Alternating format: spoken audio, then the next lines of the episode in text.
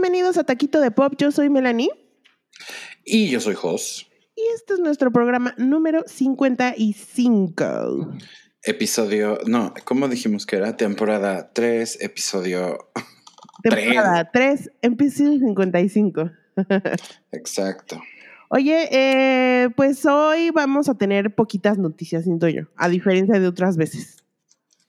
Es que no estuvo muy activo el, el tema y bueno, obviamente hubo noticias como muy tristes, pero, pero a ver, empiézale y ahorita les contamos. Sí, bueno, te quería contar, no sé si habías visto, pero salió el segundo tráiler de Raised by Wolves, que es una serie escrita y dirigida por Ridley Scott. Eh, va a salir en HBO Max y eh, pues trata como, es una, una, serie de ciencia ficción, obviamente. Eh, trata de unos androides que están es el futuro, obviamente. son unos androides que están cuidando a, a unos niños humanos y por alguna razón eh, los, los humanos se dan cuenta de que los niños están a cargo de androides y como que están en contra de la inteligencia artificial y eso es como un pedo así. Y entonces van a quitárselos y no sé qué. Se ve, o sea, visualmente se ve que tiene unas cosas padrísimas.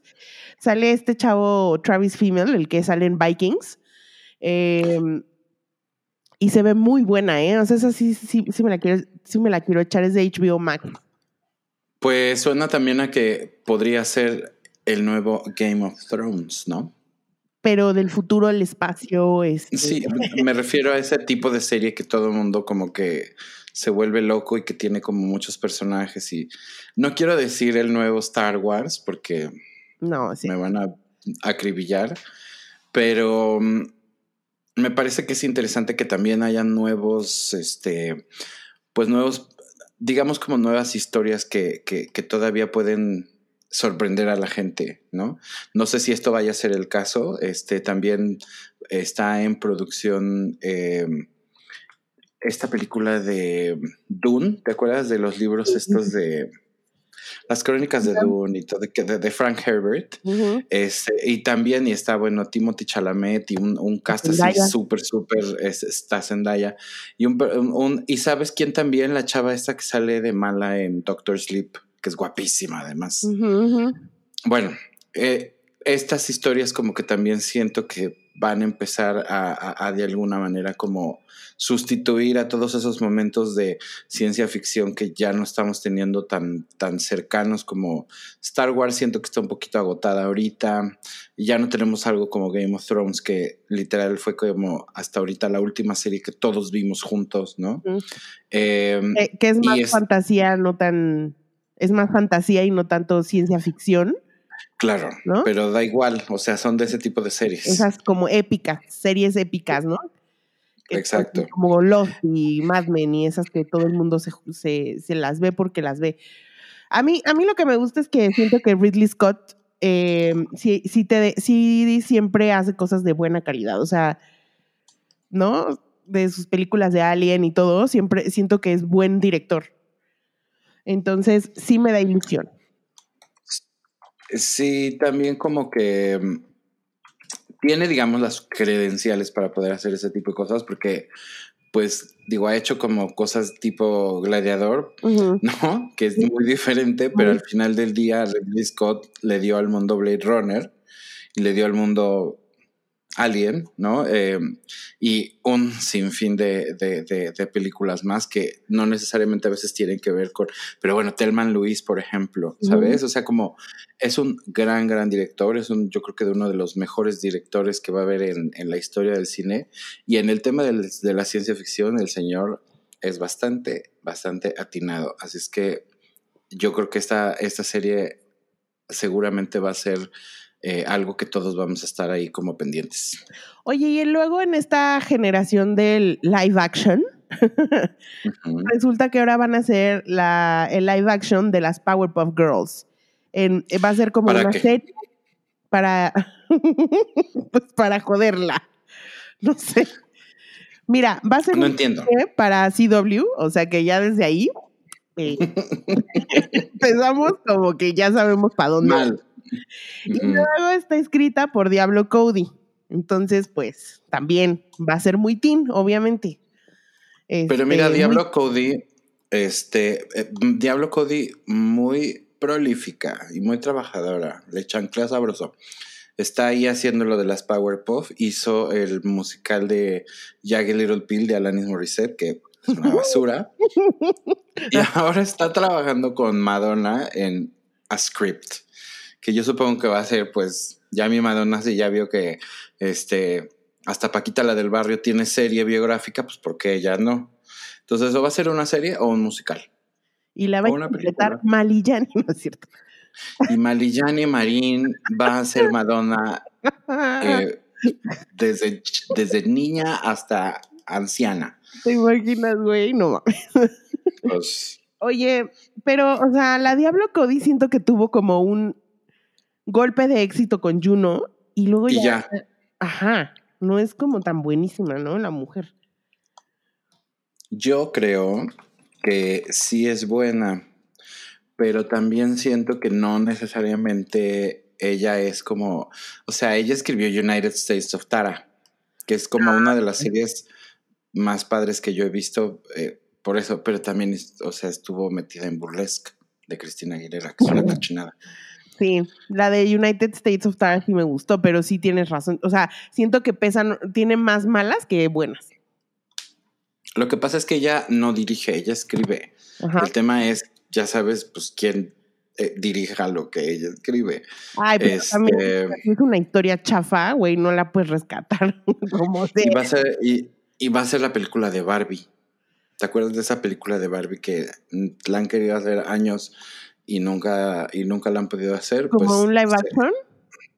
Sí, ¿te acuerdas que dijeron que iba a ser Amy Schumer y luego ya dijeron que no? Ah. Y ahora es Margot Robbie. Pero pues Margot Robbie ya es una Barbie gótica con Harley Quinn, ¿no? Pues sí. O sea, como para qué queremos verla de rosa. Y además como que hay mil Barbie fantasía, princesas del mar y cosas así. O sea, como que hay mil... ¿no? Yo no sé cómo le harían, no sé.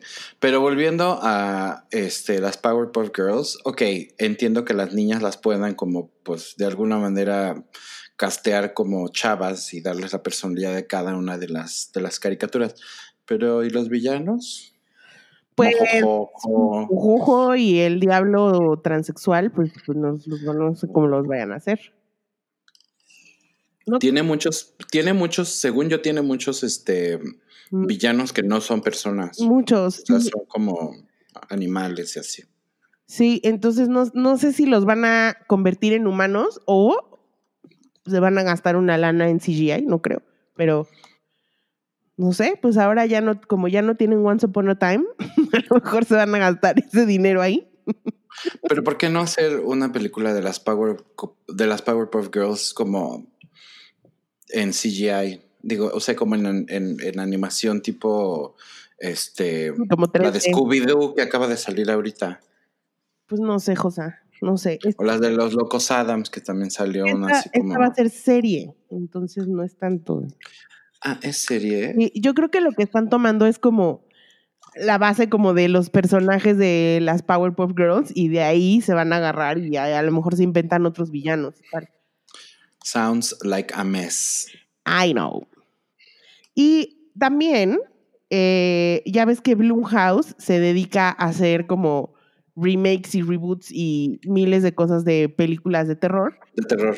Ajá, entre ellas Halloween y hicieron este, Invisible Man, etcétera.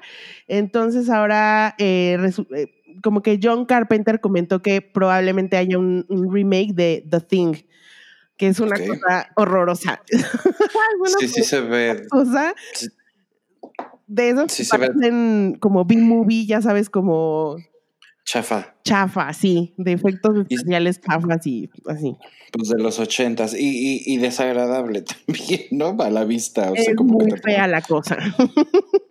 Tal cual. La cosa es una cosa. Em, pues no sé, siento que de repente también como que pasa, pues no en general. El otro día estaba leyendo o, o alguien, a alguien le escuché que decía, el 90% de las cosas que escuchamos o que vemos ya fueron inventadas, ya sabes, o sea, como que nadie está inventando canciones nuevas, nadie está inventando este realmente este, nada nuevo, ¿no?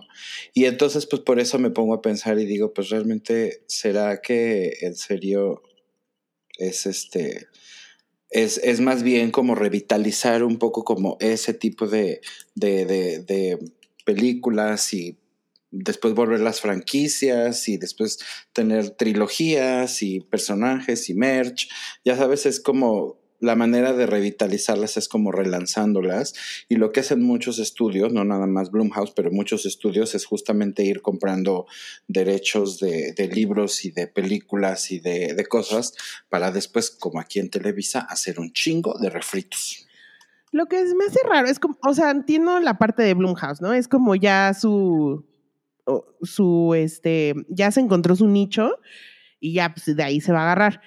Pero lo que no entiendo es como, yo siento que sí hay muchas historias, o sea, no es que uno encuentre el hilo negro, ¿no? Siempre va a haber la historia de amor o la historia de suspenso, lo que tú quieras. Pero siento que todavía hay muchas historias que se pudieran contar, o sea, hay muchísimos libros por ahí. Eh, no sé, o, buscar un, uno que ya se haya hecho y convertirlo como todas las historias de Shakespeare, por ejemplo, que las han hecho y rehecho 300 mil veces, pero de diferentes maneras. Y creo que todavía se puede encontrar hacer cosas originales padres. Lo único sí, que, estoy de acuerdo. Estas, este tipo de películas como, como las que hacía John Carpenter, o sea, siento que en los 80 estaban bien, pero traerlas al 2020 no sé qué tanto funcione, ¿sabes? O sea, como... Eh, el tipo de storytelling y el tipo de monstruos que había en esa época ya no sé si hace mucho sentido ah, en el 2020, no sé si me explico. Sí, pero supongo que obviamente habría un trabajo de, de hacer de modernización, ya sabes, o sea, no creo que se animen a hacer algo que se vaya a ver acartonado.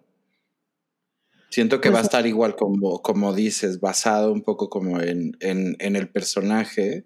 Pues, güey, ¿cuántas veces no han hecho Batman y cuántas veces no han hecho, ya sabes, siguen haciéndolos? Y lo que pasa es que son diferentes takes en, en un mismo personaje, que es lo que realmente funciona y realmente lo que se busca es como seguir explotando ese personaje.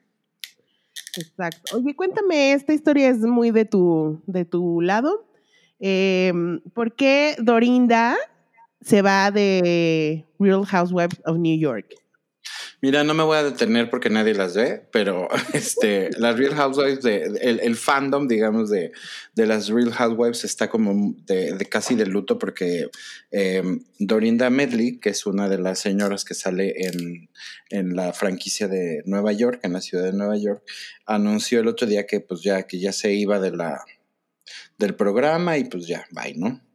Eh, lo que sucede con ella es que es un personaje como muy controversial y es como muy polarizante porque si bien cuando ella llegó al programa hace como cinco temporadas el, este, el programa pues realmente estaba en, en busca de una revitalización y de un así como un refresh y ella se lo vino a dar muy bien, pero siento que esta última temporada eh, fue muy difícil de ver porque es una mujer que a leguas se nota que tiene un problema de alcoholismo y entonces se volvió muy penoso, te digo, de, de ver eh, pues a una persona que está claramente eh, pues sufriendo, ¿no? Eh, en televisión, haciendo el feo y haciendo y diciendo cosas terribles y siento que ahora con todo el, la, la, presión que de repente los, los, los televidentes pueden eh, ejercer sobre, sobre las pues los las, las cadenas, pues más bien las cadenas, ¿no? Que, que, tienen, o sea, como en este caso Bravo, pues al final, ¿no? O sea, como que todo el mundo va, se mete a redes sociales, hay conversación, la conversación todo el tiempo es negativa, pues ellos tienen que tomar como ciertas medidas y decir, ok, pues eh, la, gente no lo está recibiendo eh, positivamente, entonces tenemos que hacer esos, esos ajustes para seguir asegurando, evidentemente, que el programa siga teniendo rating. Y pues creo que fue una decisión muy basada justamente como en, en, en cómo recibieron los viewers, eh, pues todo lo que hizo y dijo, y este, y me la corrieron.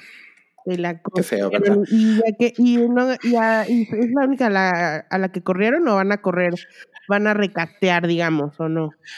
Pues lo que he estado leyendo es que quieren revitalizar un poco la franquicia porque pues son señoras de cincuenta y tantos, sesentas, este, peleándose por estupideces que ya también dices, híjole, qué oso. Eh, pero esta, esta temporada metieron una chava de 37 años que le vino a dar como una energía nueva completamente al, al, al, programa y como que ya se dieron cuenta que la gente lo recibió bien y entonces ahora como que siento que van a seguir buscando castear chavas un poco más joven que, que reflejen también pues todo lo que tiene que ver el estilo de vida, ya sabes, de Nueva York y, y como todo este glamour y toda esta sofisticación, eh, pero también toda esa crudeza, ya sabes, de los neoyorquinos. Entonces creo que van a empezar también a pasar mucho, este, como que van a empezar a correr a las originales, porque ya corrieron este año a varias originales. Entonces, pues deshaciéndose de las originales que llevan, no sé, 10, 12 temporadas, pero pues ya al final del día son en muchos casos abuelitas y pues no quieres ver neta abuelitas haciendo el feo. Entonces, pues, ya las van a empezar a ir sacando y luego van a ir a empezar metiendo gente más joven y así las van a seguir. estaban jóvenes te daba así como de, oh, este señor. De por sí, de por sí. Tú fuiste testigo. Yo he sido testigo que, o sea, yo soy como la hija de Ramona en la temporada 1. Me da o sea, que dice que oso. Oye, ¿te acuerdas que al principio de la pandemia, pues estuvo muy bien porque nos regalaron esta mágica serie, docuserie de Joe Exotic, de Tiger King. Pero siento que ya abusaron. Ahora van a hacer otra serie. Esta va a estar protagonizada por Kate McKinnon, que la amo, y va a estar más como desde el punto de vista de, ¿cómo se llama la señora? La de Cool Cats and Kittens. Em, ah, Carol Baskin. Carol Baskin, y, la serie va a ser para Peacock. Peacock es el sistema de streaming de la NBC, ¿no? Sí. Este, ahí está todo lo, que tiene que ver con NBC y todo lo que tiene que ver con asociadas de NBC. Está cosas de Bravo, están cosas de I, este, etcétera, etcétera. Y ellos además están produciendo contenido.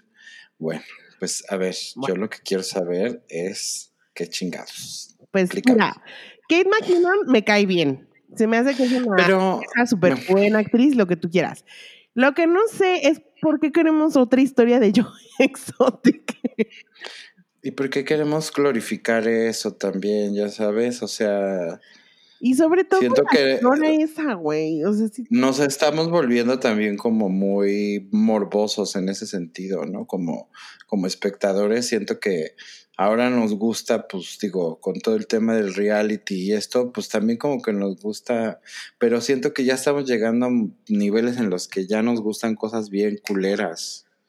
O sea, que no están bien, ¿sabes? Pues no desde ahora, o sea, siempre nos han gustado cosas feas. Ahí nos tenías bien pegados viendo a la Honey Boo y a Toddler Santiaras, que pues tampoco estaba bien. Sí, y ¿qué de positivo ha salido de todo? Pues nada, eso? Eh, a eso me refiero. O sea, como que está padre que lo ves y dices, sí, pues es un personajazo el güey, lo que sea, pero al final también lo que hacen no está bien, o sea, es... No está bien. Animales, o sea, todo el tema del que si hay asesinatos o no, o sea, todo eso no está bien. Pero bueno, eh, tú y yo no podemos hacer nada más que no verlas. Sí, yo, mira, creo que es más, la de Joe Exotic ni la terminé. Pues ya como que dije, no, no puedo ya con tanta inmundicia, la verdad, perdón, pero me parece demasiado. Me parece también que yo como espectador, o sea, como que sí de repente digo, güey, mereces ver cositas un poquito mejores.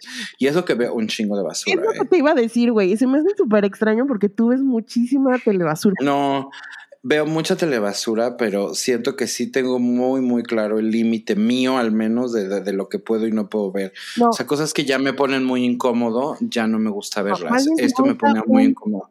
¿Te gusta un tipo de telebasura?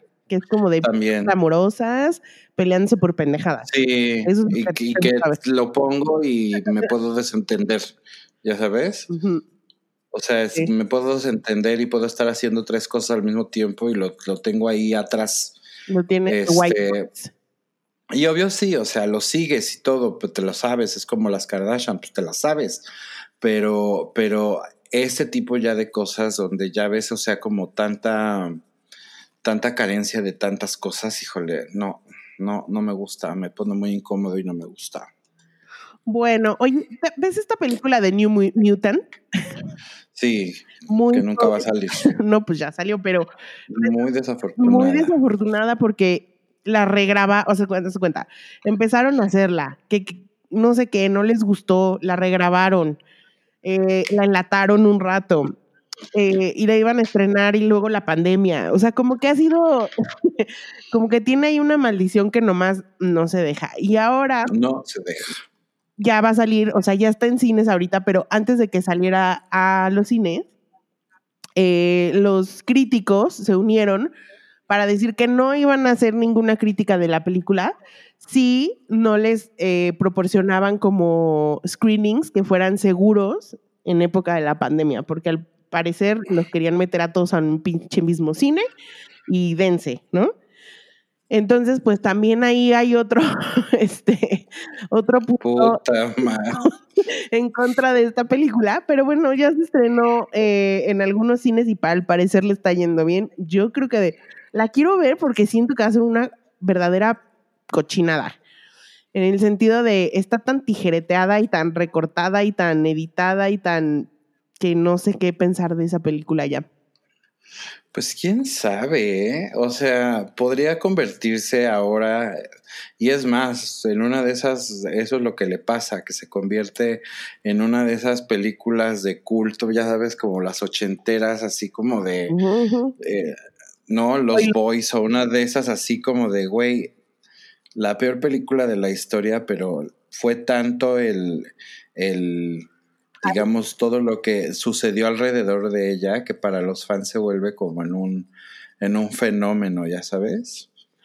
Pues tal vez sí, creo que podría llegar a ser, pero pues a, a ver, ahora que, a ver si llega a México. Y a lo mejor, o sea, es tan mala y los efectos o, la- o la historia misma es tan mala porque son mutantes, pero los tienen como encerrados en un, en un, este, sí, como... Porque no, sí, como un manicomio, casi casi, y los tratan mal y les hacen cosas horribles y ellos se rebelan y se salen y usan sus poderes y así. Pero pues se supone que además la habían marketeado como que era una película de terror. sí. Entonces, vamos a ver también si puede tener ese esa mística o ese toque, ya sabes, de las películas de terror que en general todas siempre son como chafas. Pero ya no sé, Josa, porque eso que tú acabas de, de decir fue el primer tráiler que vimos, ¿no? Eh. Y después de eso, literal, hicieron miles de nuevas tomas y ya no sé si siguieron por la línea de que es una eh, película de terror o ya nada más la dejaron como una alternativa de superhéroes. No, sí, sí, sí, sí siguieron con ese pedo de terror, porque todavía el último tráiler, este, ya te mostraba más y, y había partes donde salían como las, la, este, esta chiquitita de, De Game de Game of Thrones salía gritando como en den- adentro de un confesionario así como de make it stop, make it stop. Ya sabes, este, entonces creo que sí, o sea, sí hay una parte así como, pero pues también tiene, o sea, podría terminar siendo un episodio de American Horror Story Asylum. Puede ¿no? ser, Así como, quién sabe. Habrá que ver, a ver si llega a México. pues, este, en oye- una de esas, tu Netflix te la pone, ya ves que ahora Netflix compra todo lo que no nos traen. Pues sí, y hace bien. Oye, esta historia de el Free Britney continúa, sigue dando, sigue la mata dando ahí con mi pobre Britney. Eh, una de las, es que ya ves que está ahorita como, bueno, estuvo como el juicio, no sé cómo decir, porque no es una audiencia o no sé cómo se diga. Sí, pues algo así. Sí, entonces, bueno, ella ya dijo que por favor no, su papá no puede ser el único que esté a cargo de su, de su estado o de su conservationship o como se diga. Pero, o sea, que no puede ser solamente el papá, que tendría que estar alguien más, o sea, el abogado o el manager o alguien, ¿no? La mamá quería meterse ahí, pero ya no sé si pudo. Y el chiste es que eh, dejó en su testamento a Jamie Lynn Spears, o sea, su hermana menor, como la guardiana de su testamento en caso de que ella se muera. Ok. Entonces, pues ahí se van moviendo más o menos las cosas con, con doña Britney. Pues yo no sé, o sea, si haya... A mí lo único que me hace dudar todo es que puede haber un poco de corrupción ahí como en el asunto de Britney. Eh, corrupción de que a lo mejor el papá y los abogados tengan muy comprados, ya sabes, a, a los jueces y tal, porque está muy raro que, que por muchas razones que se han dado y se ha expuesto también en los medios y que yo supongo que ese tipo de, cosas también las están medio monitoreando los jueces, ¿no? O sea, como para saber, pues, también la opinión pública, qué es lo que está, qué es lo que está diciendo. Eh, y no sé por qué, como que creo que el papá ya no, ahora se llama, el papá ya no está, porque acuérdate que el papá eh, se enfermó de cáncer de páncreas o algo así y se, ausentó temporalmente y además lo sacaron después de que tuvo el incidente con el, con el hijo mayor de Britney, que, que, lo, lo, arrestaron y no sé qué cosas.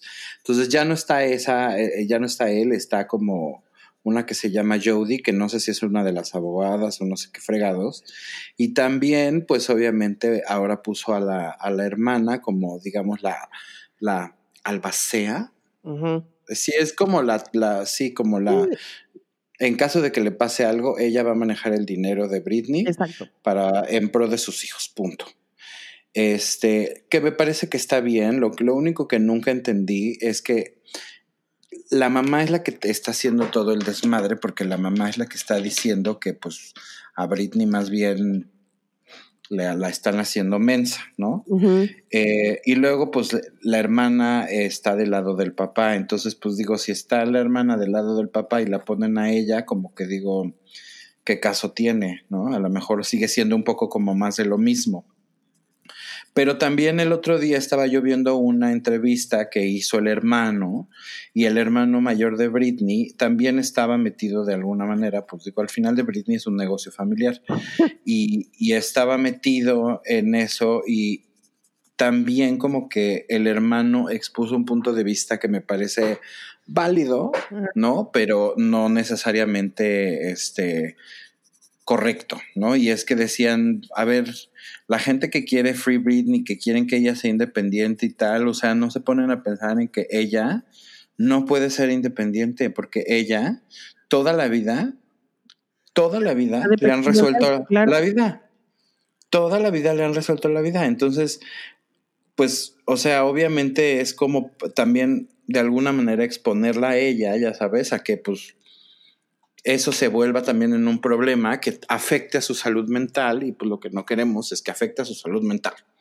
Dije, pues sí, de alguna manera es cierto, pero no sé si una cosa es eso y otra cosa es que no le den más que mil dólares a la semana cuando la vieja este, produce millones y millones de dólares. Pero también es como, o sea, la dejarán ir, por ejemplo, si no sé, si James Corden la invita a su programa, ¿ella tiene la, el poder de decidir si quiere ir o no? ¿O, o que también lo deciden por ella? No, lo deciden un poco por ella. Ella, de hecho, en la última audiencia que tuvieron y todo eso, pidió que además de que, pues, continuara esta señora Jodie como la conservadora de todo, pidió también, este, no perform, for a while. O sea, se retiró. Está, está semi retirada ahorita Britney. Eh, pero esa cláusula la, piso, la puso justo para que no la hagan. Eh, hacer cosas que, ajá, o sea, ni, ni ponerla a chutear pendejadas del perfume nuevo, ni hacer apariciones en ningún lado, ni hacer música, obviamente, no ni no trabajar. Ella no quiere trabajar ahorita. Y pues digo, también es válido, lleva a la vieja trabajando toda su vida, este, y pues no puede comerse a veces ni unos chetos en paz, ¿no? Claro. Pues sí, qué bueno, bueno, pues ojalá y todo sea para el bien, al bienestar de Britney. Sobre todo. ¿No? Es lo más importante. Oye, salió el tráiler de, bueno, no como un tráiler, más como un sneak peek de, de la colaboración que, que tiene ahora eh, Almodóvar, bueno, es un cortometraje que está haciendo Almodóvar en el que participa Tilda Swinton. ok. Lo vi y se me hizo que está súper bonito. ¿Tú la viste? Sí, pues me gustó mucho. Obviamente es muy Almodóvar. Almodóvar siempre es como muy, este, como muy clavado en el tema de los colores y los visuales y tal. Entonces, eso, esa parte está como súper, súper poderosa. Lo que quiero entender es, pues, de qué, va? qué más. Ajá. sí, todavía no, no hablan mucho del tema ni de quién más va a estar ni nada, pero, o sea, Tilda Swinton y, y Almodóvar es como, güey, se me hace agua la boca por ver eso, ya sabes. Eh, y lo que estaban diciendo era como de, ¿por qué, ¿por qué nos limitaron a que solo sea un corto? ¿No podría ser una película completa? Disculpe, señor Almodóvar. Pero pues Tilda Swinton tendría que hablar español y pues no creo que hable español, ¿no? No, no habla español. Almodóvar nunca en la vida ha dirigido en inglés y no va a dirigir en inglés. Es muy orgulloso. No creo yo tampoco, pero no sé entonces cómo, cómo funciona esta, esta colaboración entre ellos. Y, y, también cómo es que un, o sea, yo creo que un director de cine pues es director de cine aquí y en China, pero al final creo que la comunicación que se da entre el director y el, el, el actor a veces sí va dirigida un poco como de las palabras, ¿no? Entonces como que no sabría cómo dirigir a alguien, ya sabes, este, si no hablara el mismo idioma, idioma que esa persona, aunque tuviera un traductor, como que siento que se, perdería un chingo. No, y te digo algo, también las historias de Almodóvar son muy españolas, o sea, o, muy este, pues sí, como muy españolas y que obviamente para los latinos pues tienen mucho, mucha resonancia porque también compartimos muchas de las tradiciones que tienen ellos. Entonces creo que más bien por ahí va el que él nunca quiera o el que él no quiera hacer una película en Hollywood, por ejemplo. O sea, como de qué voy a hablar. Sí, y creo que también, bueno, sí ha trabajado con mucha gente internacional porque pues ha estado Geraldine Chaplin y, y creo que Geraldine Chaplin es la única, no sé, debe de haber más. La verdad, yo de Almodóvar sé, pero no así como muchísimo. Este. Entonces, como que. Aunque sí tiene un aspecto ahí como muy cosmopolita y como muy. Em, global, digamos.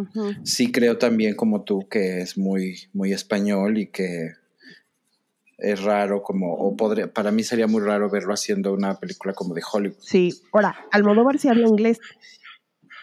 Ah, mira. Sí. No, ya con eso estamos del otro lado, hombre. o sea, Almodóvar sí habla inglés. Lo que no sé es como, es lo que te digo, o sea, como este, esta pasión tan española y tan esa cosa que, tiene él, no sé si él lo pudiera traducir a, hacer una película. Eh, porque dirigir a un actor eh, como Tilda me parece que sí, pero a lo mejor ya llevarlo a un extremo de llevarlo a Hollywood y hacer una película ya, no, no sé.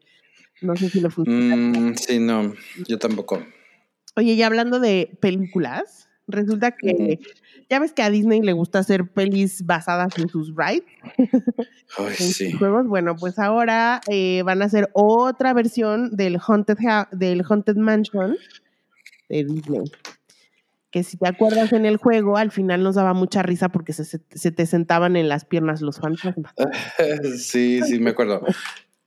Este, mm, pues otra de esas cosas que yo digo, what for, ¿no? Este, y más si van a poner a The Rock o alguna cochinada de esas, este, a protagonizarlo, porque pues ya tienen a The Rock en Jungle, Jungle Cruise, que es otro de sus rides, el, el de la selva.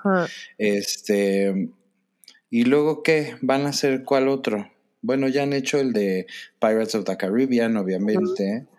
¿Qué otro ride de Disney pues podrían hacer? En realidad este Haunted Mansion ya lo habían hecho con Eddie Murphy, ¿te acuerdas? Sí, horrible. Horrorosa, malísima.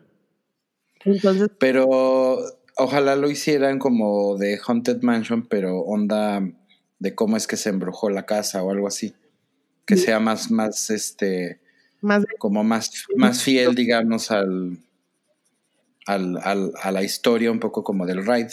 Pues, sí, mira, mientras no nos pongan a Kevin Hart, yo estoy, yo estoy bien. si quieren pongan a The Rock, pero no a Kevin Hart. sí, qué asco. Oye, y bueno, ¿te parece? Hoy estamos, hoy es domingo y estamos grabando justo cuando están pasando los los ya vimos ya vimos a Lady Gaga. Ya vimos a ahí con su auto. En unos, unos trajes ahí muy espaciales. Este, sí, pero pues lo que se nos ocurrió más bien es hablar de este, los mejores momentos o los, los, los momentos más icónicos en, la historia de los VMAs em, que van, si quieres Melanie, empieza con, el primero de ellos y, ya después nos vamos uno por uno. Yo, yo solo quería decirte que si bien ahorita MTV ya no tiene el peso musical que tenía en los noventas, los VMAs por muchos años han sido como el foro donde ves las, o sea, donde ves a los artistas en vivo, los que están, los artistas del momento, ¿no? Sí. Y siempre como que esperas a ver qué va a pasar en, el, en ese escenario, porque justamente nos han regalado momentos súper, súper, súper icónicos y con grandes estrellas siempre se han caracterizado por tener a los mejores en ese escenario, ¿no? Entonces, creo que eh, es como una celebración de eso eh, porque nos han regalado un montón de momentos en el pop culture. Y pues el primero, evidentemente, empiezan estos momentos icónicos con la señora Madonna. Eh, en 1984, cuando se tiró con su vestido de novia a cantar Like a Virgin. Fue una, digo, Madonna nació con MTV, eh, o MTV nació con Madonna puede ser ahí sí de las dos vías. Y yo creo que Madonna ha sido como una de las grandes, grandes, grandes este, figuras que ha pisado y que ha tenido los, los, este, los, los VMAs desde siempre, desde que estuvieron este el primer show hasta ya casi los últimos. La verdad es que Madonna hace mucho tiempo, no me acuerdo, bueno, no sé si hace mucho tiempo, pero eh, debe de haber sido como con Rebel Heart y Living for Love y eso que seguro hizo por ahí alguna actuación. Ah, bueno, fue lo de la capa que se cayó, pero creo que eso fueron en, Europa. Eso fue en Europa. Eso fue en Europa. Em, pero, anda, Madonna toda la vida ha estado este pues muy, eh, te digo, muy atada a los, a los VMAs. El siguiente, por ejemplo, que se me hace súper, súper memorable es el de 1990, cuando salió Madonna vestida de María Antonieta y bailó Vogue. Yo creo que esa es una de las actuaciones, o sea, como que yo más clavadas tengo en mi cabeza por obvias razones, pero es impresionante. Todas estas las pueden buscar en, en, en YouTube y seguro las van a encontrar. Y, me acuerdo mucho de este de, de Vogue, porque siento que todo el mundo se aprendió el bailecito con el. Además. El abanico, ya sabes, eh, después de ver este. Sí fue eh, icónico y lo pasaron muchísimas veces y fue muy, muy bonito y muy emocionante verlo. Yo fui chambelán de una de mis primas de 15 años y bailamos Vogue. y porque yo les dije, güey, qué oso. Ya. Oye, y después, obviamente, pues no podía faltar en esta lista también Michael Jackson, que en realidad ya, ya era que en la época como de Dangerous, no, más. Eh, fue la época de History. De History, sí. Y bueno, le dieron un premio. Em, ¿Y qué le dieron un premio como de, de, de no, no le dieron un premio de nada, ¿no? Nada más subió y presentó algo y iba con Lisa Marie Presley, que era su esposa, y, presentó un video donde salían encuerados besuqueándose, pero horrible. Y además en vivo se dieron el beso más feo de la historia, que todo el mundo se veía en el público con cara de ¡Ew! ¡Stop it! Ay, sí, no, no. Ese, ese stunt estuvo muy raro, la verdad, ¿eh? Oye, y luego no nada más el escenario era importante. También el red carpet y todo lo que pasaba antes era como un big deal. y aquí, un big deal. Ajá, y aquí no te acuerdas cuando, cuando Courtney Love le aventó un, un polvo. Ángel Face, un Ángel Face. Aventó un Ángel Face a Madonna que estaba en una entrevista. Y luego subió y se cayó, hizo el feo horrible, pero Madonna como que todo el tiempo, digo, fue como, este, ¿cómo se llama? Fue, todo el tiempo fue como muy cortés y muy decente, pero sí la veía con cara de, vete de aquí, asquerosa. ¿no? Sí, le estaba viendo, o sea, evidentemente Courtney estaba hasta el cepillo, güey. Y mi Madonna la estaba viendo así como que ahí está, güey. Haciéndole. Sí, o sea, y como que.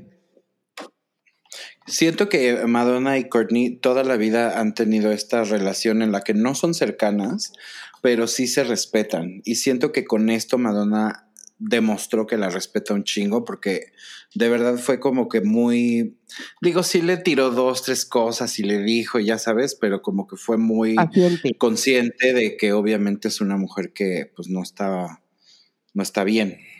Sí, exacto. Y luego tenemos este momento súper icónico, que ya hemos hablado varias veces de él, que cuando eh, presentan a Diana Ross y están y em, es Mary J, ¿no? Es Mary J. Blige, Diana Ross y, Lil Kim. Y Lil Kim trae ese ese jumpsuit morado, con peluca morado y un una pegotina en la chichi, güey. Y llega Diana Ross y le hace poing poing, wang wang. Le hace un, un, toqueteo de, de tiri. Exacto, le hace así en su chichita, así wang wang. Y este, ¿Qué me dices? Todo el mundo fue como de. Pues de qué me dices que Miley Cyrus después se vistió de ella también para unos VMAs, como que creo que fue una vez que, o fue como una Halloween, ¿verdad? Que, que, se vistió. Sí, sí es cierto. Pero bueno, fue tan, tan, tan comentado y tan eh, memorable ese outfit de, Little Kim que, y bueno, sobre todo el momento de que Diana Ross, que era como una leyenda este, de, de, la música, tocándole la chicha ahí. Bueno, oye, otro de los momentos más, más, más impresionantes que yo recuerdo y lo tengo muy grabado fue cuando vimos a Britney Spears saliendo con la víbora eh, en, el, en el performance que hizo de I'm a Slave for You. Épico. Además de que esa canción me encanta, güey. Fue como Britney en el mejor momento de Britney. En el mejor, mejor momento. de Britney. Esa, esa actuación es el mejor performance de Britney. ¿Te acuerdas que ahí había tigres también del, del viejo este que Estaba ahí el señor de la coleta que sale en Tiger King, es el dueño de la víbora de Britney de la víbora de Britney. Y yo creo que pues esa víbora y ese performance, siempre que pienses en Britney Spears vas a ver eso. Para siempre. O sea, no es la imagen que tengo de Britney, porque además te digo que estaba en ese momento como turbo perrísima. Eh, y la canción me gustaba mucho. Entonces, sí. Y, y, se veía ella como de, o sea, no la estoy pasando mal, pero normalmente tengo una víbora encima. ¿No? Sí, ¿Qué más usa? ¿Cuál sigue? Cuando la estúpida de Britney le, le dio un premio a Michael Jackson, este, que era así como, pues literal un premio de a la trayectoria, ¿no? O sea, no tenía que hacer, pero era como en su cumpleaños, porque habían sido como su cumpleaños, y de repente la estúpida dijo eh, que el premio era por ser Artist of the Millennium y entonces Michael Jackson creyó que lo estaban así como ultra homenajeando y dio un speech aceptando un premio que ni siquiera existía. Y no va a ser un regalito de cumpleaños. un regalo de cumpleaños. Y se quedó así de chingale, le cagué, pero ni modo. La cagué. Con su look de leather, ¿te acuerdas? Que traías tu gorrito de leather y todo y su, su, ahí su encajito y su falda así como muy de, de chica de, de, piel. Bueno, estamos entrando en la era Britney, obviamente. Britney ha sido también, si no es que después de Madonna, yo creo que Britney literal también se hizo en, en, en los VMAs, porque Britney tiene miles de momentos que, que vamos a describir. miles. En, este es como súper épico que Para mí es el, el, más cabrón. Es el, el, momento BMA más épico de la historia, yo creo. y que además apenas acaba de cumplir 20 años que sucedió, ¿sabías? Sí, bueno, ya 20 años es un chingo, ¿no? Es un chingo. Estamos hablando de el infame beso entre Britney Spears y Madonna. Y a mi Cristina que me la pelucearon, pero también le dio su beso. Pero, a ver, Britney acababa de cortar con Justin Timberlake, ¿no? Salieron a cantar Like a Virgin. Madonna estaba también en ese momento súper hot. Eh, sí. Salen y que, vieron, cantaron Like a Virgin y fue donde se dio como ese picorete. Corte A, cara de Justin Timberlake. Ay, no, y no tiene 20 años, Melanie, tiene menos porque eso fue como en el 2000, ¿qué? Pues es que era lo que te... 2004, como 2004, 2005, debe tener como 15 años. Era lo que te iba a decir, dije, ay, 20 años, pues tenía 18, dije, no. No, no, no, como 15 años. Pero no te quise contradecir, güey, porque luego te enojas. Ah, ajá, ok. Pero bueno, está este épico, épico, epiquísimo momento Salió Missy Elliott, rapearon todas. Ahí Madonna era the fucking boss. Sí.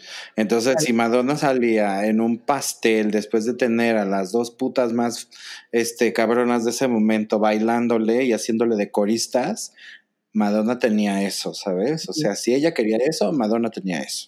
En ese momento Madonna estaba perfecta. Y Madonna era el groom y estas dos niñas eran las brides, ¿no? Jugando otra vez este papel de Madonna siempre como muy de, ya sabes, como con esta energía como muy masculina y le gusta todo este tema de la dominación. Entonces como que venía, venía perfecto al caso. Y luego, después de eso, este, mi Britney unos dos, tres años después. 2007. Salió hecha un bodoque mal peinada, con un brasier que no le quedaba, unos shorts que no le tapaban nada la panza, mal maquillada, no podía ni bailar. no, bien bufada. No, a ver, vamos a ver. Esto fue en 2007, que fue cuando fue su breakdown, ¿no? Entonces fue su breakdown como en febrero. Sí. Y esto fue hacia, pues pon ahorita, ¿no? Como en agosto, septiembre. Entonces, pues no tenía tanto tiempo, le pusieron una peluca, como que se ve que Britney todavía no estaba en, en el momento de salir en unos BMA, o sea, ni de chiste. Entonces, está toda panzona, o sea, panzona para los estándares Britney, evidentemente, pero toda panzona, me acuerdo que estaba toda este, bofada, güey, que no podía cantar y bailar, como que no sabía ni qué pedo, y fue horrible de ver, fue horrible de ver porque además la gente, la gente en el, en el público se estaba riendo. Sí. O sea, hay una parte donde Rihanna la pasa en la cara y literal está, está viendo con cara de pobre pendeja, güey. Neta, pobre vieja. Pero en, como en mal pedo, ya sabes. Y también había pasado como todo este rollo del, del, del breakdown, hizo el disco este de, de, de Blackout, pues prácticamente en la oscuridad. Este, y este era la primera vez que salía con este pues hacer un, hacer un, performance en vivo de, la canción, porque habíamos visto medio el, el, video y en el video traía el pelón café y era como sobre pues ella dando vueltas en un stripper pole, o sea, como muy raro. Y luego, pues ves eso y dices, ay, chiquita, sí, híjole, no sé quién te dejó salir así, pero no debieron de, de haberlas dejado salir así porque claramente estaba drogada. No, y como que le hicieron este outfit para su cuerpo normal y aquí estaba un, un poco más gordita, entonces pues le apretaba el chorecito, le apretaba el brasier. Este... La tenía, literal se veía que la estaban cargando de un lado para otro, o sea, los bailarines la agarraban y la transportaban y ella nada más hacía como que cantaba y bailaba, pero muy penoso. Muy penoso, sí, fue muy, es una de, de esas actuaciones que dices, híjole, ya que, que se acabe, que se acabe, por favor. Y después tenemos este gran momento, ojos, también de la historia de, de la historia del, del pop culture, que es cuando eh, Taylor Swift gana eh, como mejor video y mejor, sí fue mejor video, ¿no? Sí. Este ganó mejor video de of all time o algo así, un, un pedo así. Y pues le ganó a Beyoncé, que la neta te quedas como de híjoles, ¿no? En ese momento, pues no. Pero pues como los VMAs, los que votan es la gente, pues esta señorita tiene un, pues, tiene un ejército, tú sabes, de, de, de fans que, que la ponen en la cima, pero a Kanye West no le pareció. Entonces ella recibe su premio y Kanye West se sube al escenario, le quita el micrófono y le dice, te voy a dejar terminar, pero... This is, bullshit. This is bullshit, ¿no? Así como diciendo, güey, perdón, pero tus videos no mames, no es mejor que el de Madonna. Digo que el de Beyoncé. Entonces. Qué grosero, qué naco. la verdad sí. O sea, la verdad sí, porque pudo haber dicho esa declaración después en una entrevista o lo que sea, pero ¿por qué robarle el momento a la, a la niña? Porque además Taylor Swift tenía como 17, 18 años ahí, ¿no? Sí, estaba todavía, pues estaba, pues no sé si estaba tan chiquita, probablemente ya tenía 20, 21, pero aún así como que dices, a ver, y luego sabes que es lo peor, que ya sabes muy en el estilo Kanye, pues él dijo después que gracias a eso ella se hizo famosa. Que pues no. Imagínate nada más. Obviamente no. Y luego en el espíritu este de, para seguir en el espíritu de gente que se sube al escenario, estaban teniendo su gran momento Jay-Z y Alicia Keys cantando Empire State of Mind en el 2009, cuando de pronto una desconocida llamada Lil Mama decidió subirse en el escenario, ¿no? Como, y todo. Lil Mama and Avril Lavigne. es una rapera que salía como con vestida de bebé, como con unos chupones, ¿te acuerdas? Sí, sí, sí, pero, o sea, se subió al escenario como a robarles el momento. Ay, estaba pues, muy enojada. Se, emocionó ella, le gustó la canción esa de, de Empire State of Mind, se, se, nos emocionó y se subió y con su así, con sus jeansitos y su topsito como, como pues muy de de mana, fuiste a una entrega de premio, no al mall. Pero bueno, sí, yo hubiera hecho lo mismo. Acuérdate que tú y yo somos muy odiosos cuando en el karaoke se nos suben viejas borrachas. Dejamos de cantar. Dejo el micrófono. Dejo el micrófono. Jay-Z, pues, con el todo lo poderoso que es, tú dime si has vuelto a escuchar de Lil Mama después de esto. Nunca jamás, nunca jamás. De por había escuchado, o sea, solo me acuerdo de eso que dices tú y ya. Oye, y, después venimos a la época Lady Gaga. Ajá. Donde Lady Gaga, pues ya sabes que es la reina de los Stones.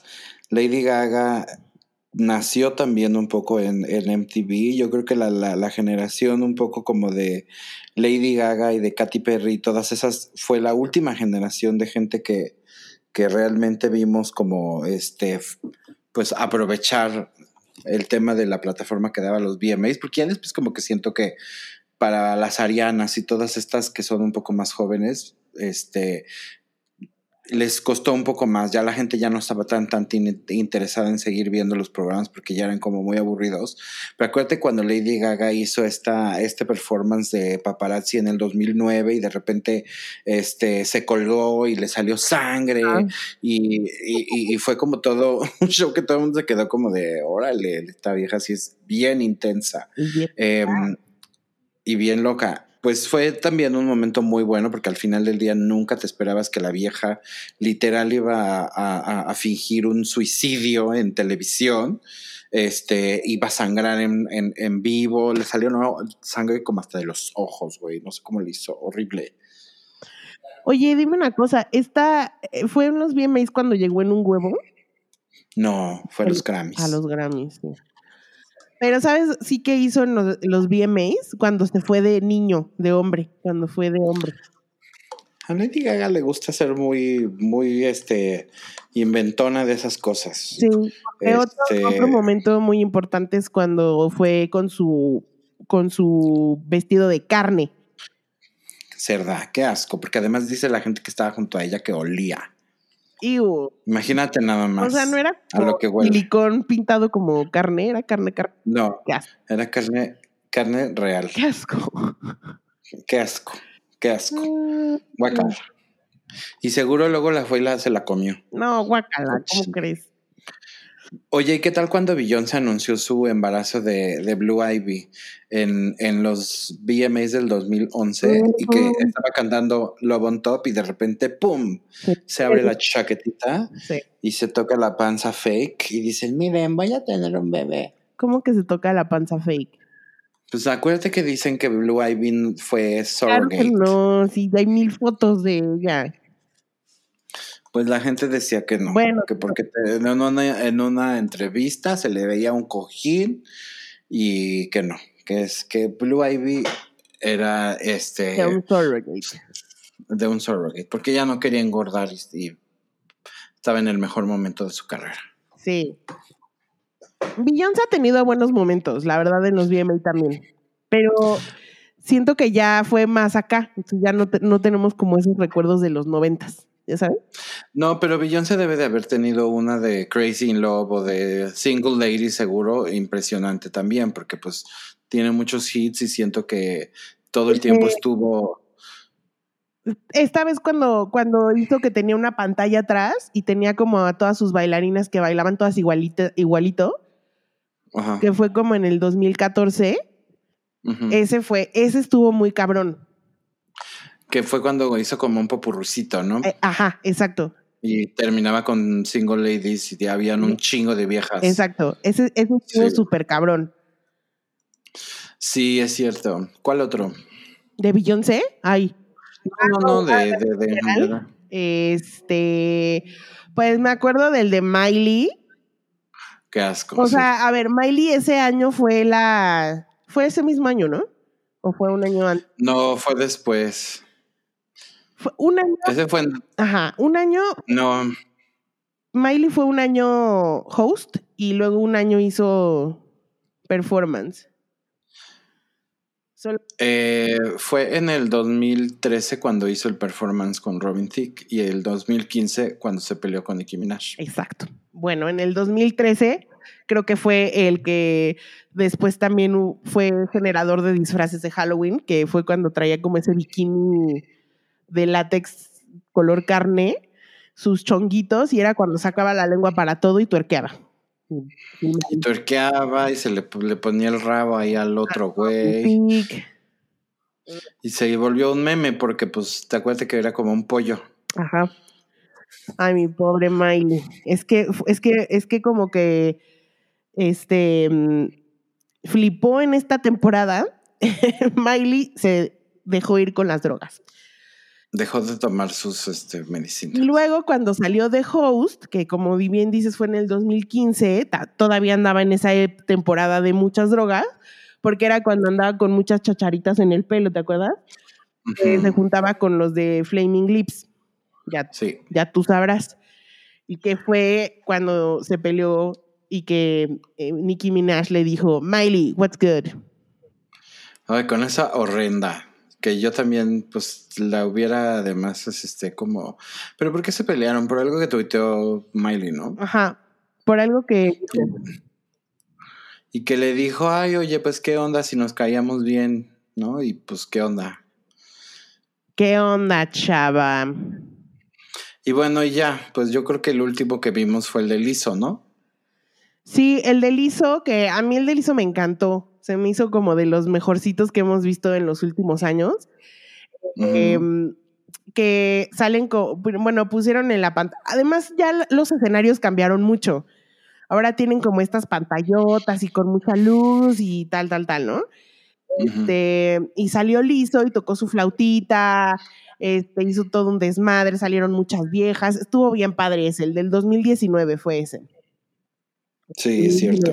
¿Sabes cuál otro me acuerdo mucho, Josa? Los mm. de Eminems, cuando cantó Will the Real Slim Shady, Please Stand Up. Ya. Creo que también es de mis favoritos de MTV. sí. ¿Qué más? ¿Cuál otro juego? De los últimos ya no viste. Bueno, el año pasado, igual que en el de, en este del, del ISO, también salió Aerosmith con Ron DMC a cantar this way, back this way. Y pues ya. Entonces, eh, yo creo que, digo, habrá que esperar a ver cómo los performances, no los vamos a ver en vivo, obviamente, pero mañana los vemos en el YouTube. y a ver qué tal, ¿no? Porque iban a estar Miley, iba a estar este, Ariana con, con Lady Gaga. Lady Gaga. Iba a estar J Balvin, iba a estar Roddy Rich, iba, bueno, y muchos artistas más. No Harry Styles y no Dua Lipa, pero otros sí. No nada. Pero bueno, pues hasta ahí nuestro tema de hoy. Y eh, pues hoy como no hemos estado, no hay nada nuevo como interesante que ver, en realidad. Eh, mejor decidimos cambiarle a qué estamos escuchando. Entonces, Jos, te cedo la palabra. Em, yo ahorita lo único que estoy escuchando como on repeat es el disco Club Future Nostalgia de este, mi comadre, la Dualipe. La Dualupe. Em, resulta que, ¿te acuerdas que hablábamos de este remix que va a ser, que hizo Dualipa con Madonna y con Missy Elliott? Pero bueno, ella decidió hacer em, una colaboración con una DJ que se llama The Blessed Madonna, como para que le curara, digamos, como, em, como a manera como de un playlist o de un sí, como de un como mix, ya sabes, el disco, el último disco de Dualipa, que se llama Future Nostalgia. Entonces, pues se fue y ella se, se, se juntó la, la, la, Blessed Madonna, como que trajo a mucha gente este, súper interesante como Joe Goddard, y trajo también a Dimitri from Paris, y también está Mark Ronson con esta Gwen Stefani, está Madonna con, con, con Missy Elliott, eh, Horse Disco, está Masters at Work, está em, pues un chorro de gente, incluso este, gente que también ha trabajado, por ejemplo, este Stuart Price, que es el, el Jacques también está ahí. Entonces, lo que hicieron fue que cada uno de estos este, personajes agarró una de las canciones del disco, la remixió y luego esta señora Blessed Madonna como que fue la que curó, digamos, todo el, el, álbum y como que lo, lo, lo, lo, pegó para que hiciera sentido y se oyera como un solo track de, no sé, una hora, ya sabes. Entonces está muy bueno porque, em, aunque los remixes no necesariamente me gustan todos, siento que hay muchos que eh, la canción original es mucho mejor, pero de alguna manera como que me gusta esta idea de poderle dar un poco más de vida a un disco que, que, que sale, sacaste y como que está padre que también lograron juntar gente que está como muy de moda ahorita, con gente que pues ya es como muy de antaño, como Madonna y Gwen y Mark Ronson, este, todos ellos que ya llevan un buen rato, em, para hacer un, un, disco pues completamente bailable, o sea, lo puedes poner en una reunión y yo creo que estás perfecto al menos una hora que lo estás escuchando, porque trae muchos, este, como que está muy variado, trae muchos ritmos, eh, hay, hay, unas canciones que están un poco más así, hay una que me gusta mucho que está como muy de batucada. Entonces me gustó mucho la idea de que puedas hacer algo así con, con, con un disco este, y además como dar un poco como de visibilidad a DJs o, o artistas que, que a lo mejor hacen cosas muy chingonas y que todavía no explotan.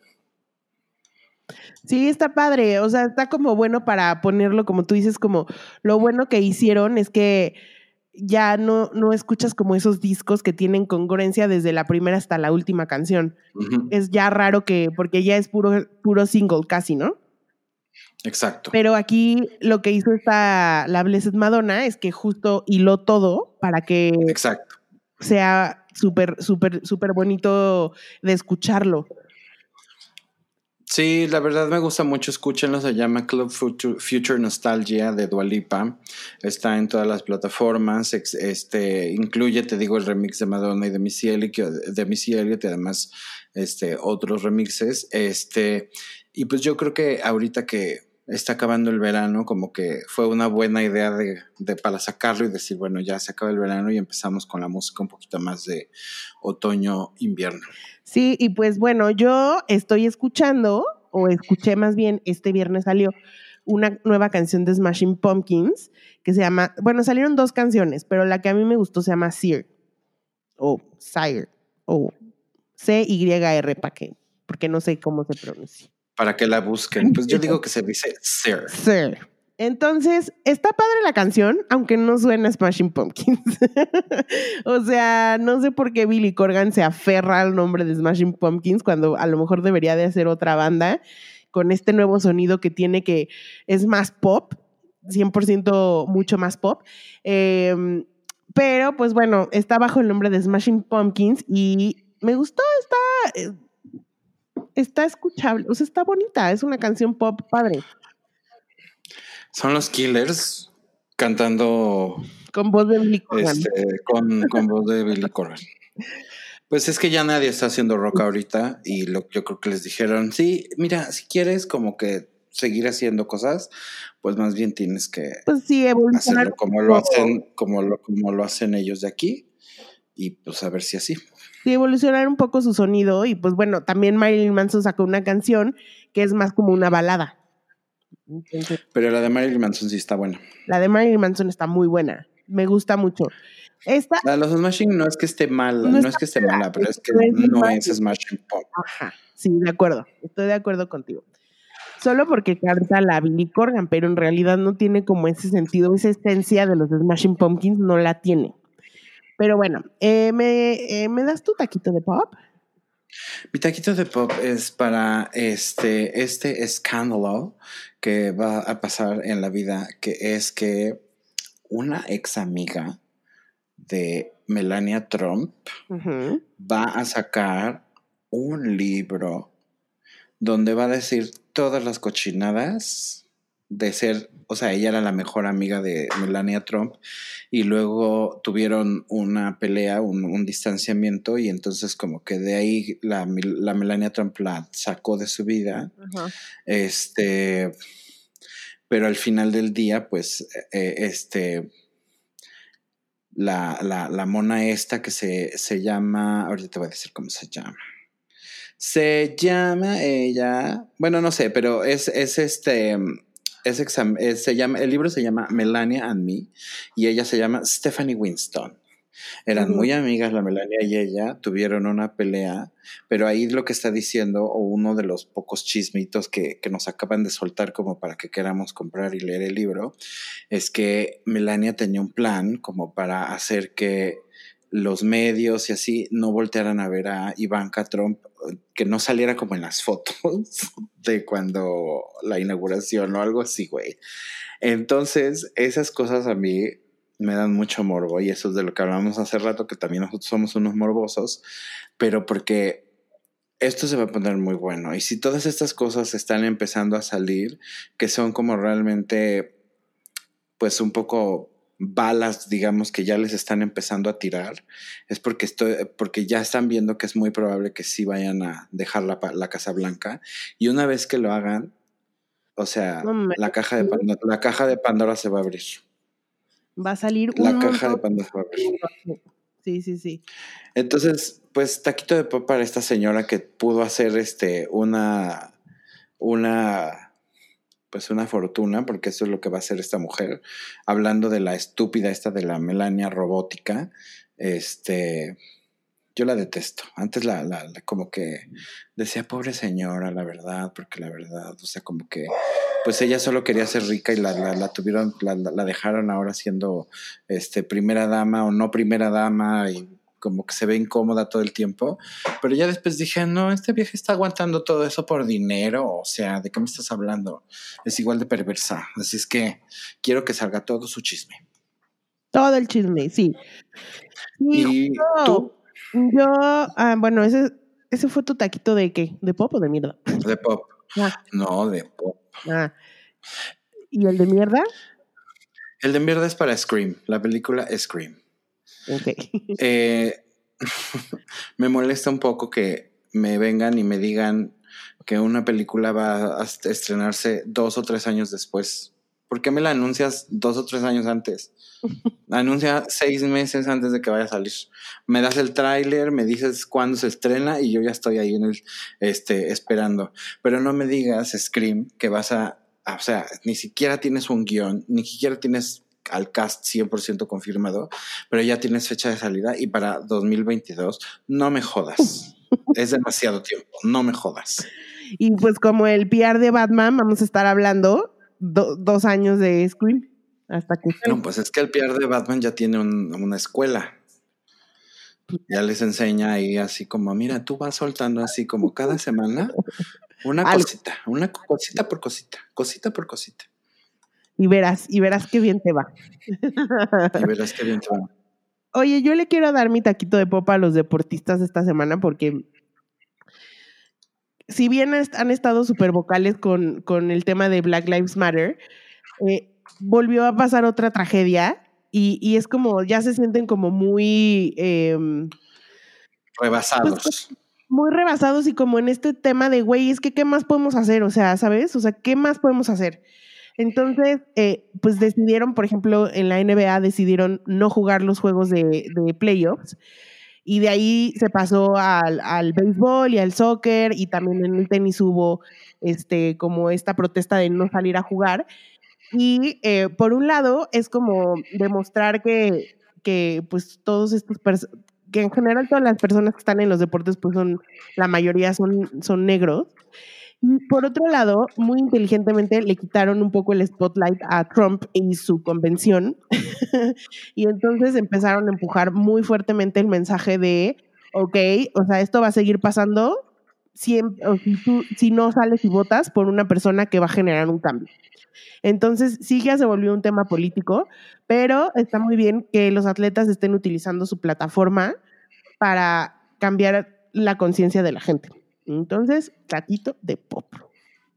Taquito de pop, porque es que de verdad, ¿qué más hace falta, neta? Qué fácil. O sea, no, yo no, ya no entiendo. Ya se está descontrolando mucho, además. O sea, ya que salga un güey con su pistola a, a matar gente es como, en una protesta es como de, ok, no, ya estamos llegando a un límite donde ya no, es, o sea, ya no está bien, ¿sabes? Bueno, no estaba bien desde hace mucho, pero ya está llegando a un límite como muy peligroso, me parece. Y mi taquito de mierda se le voy a dar a la señorita Bella Thorne. Porque siempre está metida en pedos. siempre está metida en pedos, siempre. Como que es muy eh, controversial y ni siquiera sé qué haga. O sea, no, no, no, no conozco como ninguna película en la que haya salido ella que sea buena, o sea, o algo así como decente, mínimo. Eh, el caso es que dijo que con su OnlyFans había llegado, ganó hasta un millón de dólares. ¿What? Ajá, con sus fotos de encuerada y sus cosas. Pero luego salió OnlyFans a decir, no, no es cierto, güey. no ganó eso ni de pedo. No se puede, ¿no? Ajá, ajá, Entonces fue como de, como que la, la historia es como de, güey, mana, ¿para qué sales a decir algo que ya sabes que te va a rebotar? Nada más quiere estar ahí en el ojo del huracán y haciendo chisme. Me cae muy gorda, la verdad. Estoy de acuerdo, a mí también me cae muy gorda. Entonces por eso le voy a dar mi taquito de mierda.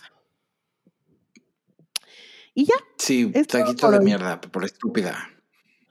Muy bien. Gracias amigos por escucharnos. Nos vemos la siguiente semana. No, nos escuchamos la siguiente semana. Nos vemos. Eh, adiós.